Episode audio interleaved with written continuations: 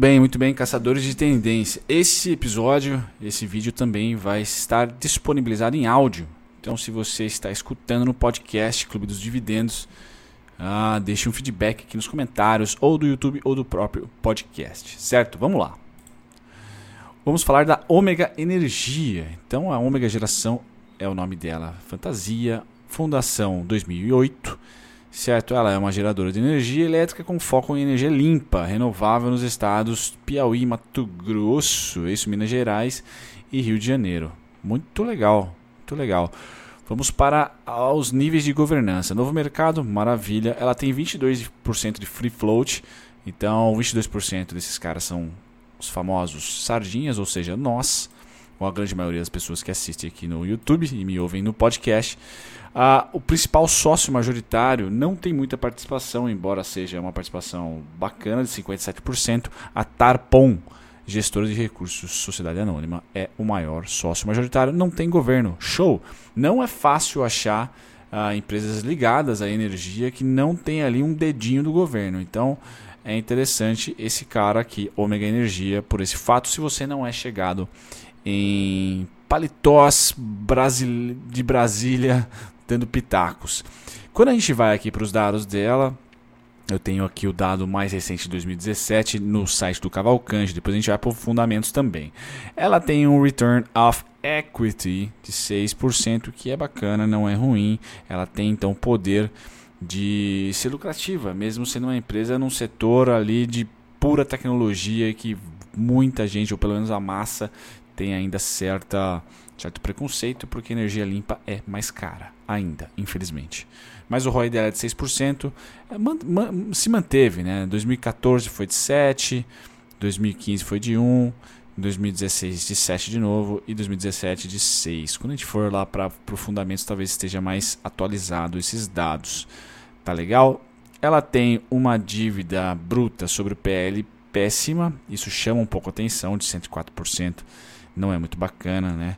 Uma dívida líquida sobre EBITDA de 5,2, então é não chega a ser uma não chega a ser catastrófico, mas chama atenção, tanto que está até em vermelhinho no site. Então ali uma, um sinal vermelho para ela em fundamentos. Tá legal? Mas o lucro, lucro líquido dela vem crescendo assustadoramente. Né? Ela sai de negativos em 2013, pagando as contas e investindo, para positivo em 2014, 26 e depois 2015, 5, 2016, 27 e 2017, 113. Então chama muita atenção. chama atenção positivo. Então no placar fundamentalista 2 a 1, certo? Positivo. Quando a gente vai para fundamentos, tem um pouco mais uh, de atualização nesse site e ela tem um PL de 23,41 positivo. Show, maravilha. Ela tem também o que ela não tem, infelizmente. Eu ia falar ela tem também, mas ela não tem na verdade, que é um dividend yield bacana, é 0%, 0,5. Mas ela manteve aí o ROI de 5,6. É uma empresa que tá que tem boa governança, tem boa boa administração né, por ser elétrica, por ser totalmente privada e por lidar com energia limpa. Então não é fácil aqui no Brasil ainda, embora esse país seja um, sei lá, um dos melhores países de energia limpa do mundo. Enfim, é uma ação que vai muito mais pelo lado social, muito mais pelo lado ético de você estar tá investindo nela, do que ainda fundamental, certo? Ela tem algumas dificuldades, como eu mostrei lá, o placar 2 a 1 apertado, para alguns céticos talvez 2 a 2 Não é uma empresa que está só verde, verde, verde, como foi, por exemplo, a Movida, na minha opinião, que eu cheguei a analisar um pouco mais cedo. Ah, eu, eu considero bacana, até agradeço aí a, a pedida, certo? É uma empresa que não estava no meu radar. E aí, quando a gente vai para o gráfico, indo para o gráfico agora, eu vou mostrar algumas coisinhas interessantes. Ela rompe uma, uma resistência forte Aqui na região, vamos colocar aí 18 reais. Rompeu e abriu com gap acima depois ainda. Então, poxa, bacana, um gap do diário, já foi fechado e tudo mais. Mas isso uh, demonstra força, certo? Ela anda no diário acima da média de 72, certo? E eu tenho alguns movimentos interessantes para tentar ali, se a gente é trend follower, tentar pegar um, uma retração acreditando que a extensão será muito maior que essa retração. E essa retração para mim tem o melhor preço na região dos 17,20, 17,29, certo? Exatamente esses números atuais. Mas conforme ela for e se for uh, manti, uh, mantendo, perdão, manti, mantivendo ia ser ótimo, mantendo novos ou renovando novos topos, uh, o que eu gostaria de estar tá olhando o que eu gostaria de estar olhando, e realmente por simetria tempo era, era previsto um topo em fevereiro desse ano. Hum, vamos ver por simetria de fundo se eu consigo chegar. É, continua ali. Bom, era previsto um topinho mesmo nessa região, mas o fundo está longe. O fundo está aparentemente em maio. Então tem-se, por simetria tempo, tem-se tempo para se acreditar em um possível recompra. Mas quando a gente fala de preço e não de tempo, nós tivemos a pior, o pior bear market, ou seja, o mercado vendedor dessa ação, é, custou para a ação R$ 4,15. Então esse é o cara que eu vou monitorar com bons olhos. Se eu traçar né, uma projeção de menos R$ 4,15 a partir do topo atual, a gente volta para R$ 16,61. Então ganha mais uma faixa de preço, mas conforme ela for renovando topos, e se for, a gente vai caçando esse pullback, né? caçando essa tendência.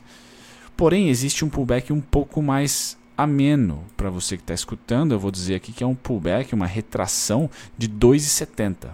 Tá? E se eu traçar essa retração de 2,70 de acordo com o, o, topo atual, a gente cai, né, ou cairia para a região dos 18 reais, que é uma região interessante certo? Interessante. O que eu considero mais legal nesse ativo é que tem uma LTA muito bacana, com uma, com uma inclinação é, de, de quem realmente pode vir a fazer esse pullback que a gente tanto aguarda. Né? Então aqui rolou ombro, cabeça, ombro. Opa, deixa eu trocar de cor. Rolou aqui uma figura gráfica, porque não entende, que é basicamente uma figura compradora, ombro, cabeça, ombro, serveró que seja aqui. Mas teve esse rompimento aqui e nós rompemos e não houve pullback ainda em relação a um dos ombros aqui. Então pode ser que para março, abril, maio, por simetria tempo, né, ali entre abril e maio, a gente é, tem essa possibilidade tem essa possibilidade de operar a retração desse, desse rompimento desse ombro cabeça ombro, desse W aqui. Ele fez o W, né, pode vir a realização desse W. E aí as pernadas em vermelho, é, se você gosta da maneira como eu explico ou protejo o meu capital investindo, são esses caras que a gente tem que estar tá monitorando, certo? Esses pullbacks, né, essas retrações. E eu dei a letra aqui, ou pelo menos o mercado deu a letra pra gente, que ele dura 2,70 até. Deixa eu trocar, verde, né? Até 4,15. Tá legal? Peguei errado aqui. Até 4,15. Então, na minha opinião, tem que se monitorar esses caras porque é o pior cenário que a ação sofreu até o momento. Então a gente estaria operando, ou pelo menos olhando ah, pra, para investimentos quando e somente se o pior acontecer. Então é sempre bom você se, uh, se posicionar ou se preparar ou se planejar para o pior. Porque tipo tiririca, né? Pior não fica, ou pelo menos tende a não ficar. Então acreditando nessa péssima, péssima recomendação, né? principalmente política, mas enfim, acreditando nesse, nesse tipo de, de situação, para o mundo dos investimentos é legal. A gente vai estar tá se arriscando, pele em jogo, no final de uma, de uma demanda, acreditando no começo de uma oferta. Ou ao contrário, no final das ofertas, no começo de uma nova demanda. Então eu acho interessante, price action para quem é, é afinzão aí de gráfico peladão, é aqui, ó. Essa região foi treta, certo? A vida inteira dela, desde 2012, estamos falando aqui. Foi bem treta. Então, pô, tem até mais uma simetria tempo aqui. Deixa eu ver se essa aqui tá mais assertiva. Né? Não também.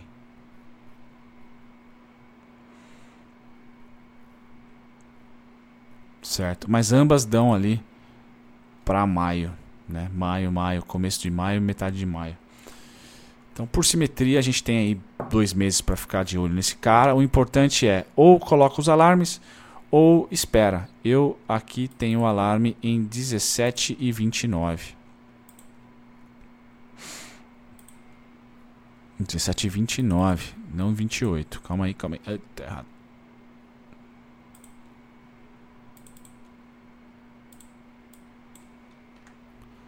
Isso aí. Certo? Então essa análise, já tô comendo tempo de vocês aqui, mas bacana. Agradeço de novo a sugestão de conteúdo. Um grande abraço a todos. Bruno aqui. Tchau, tchau.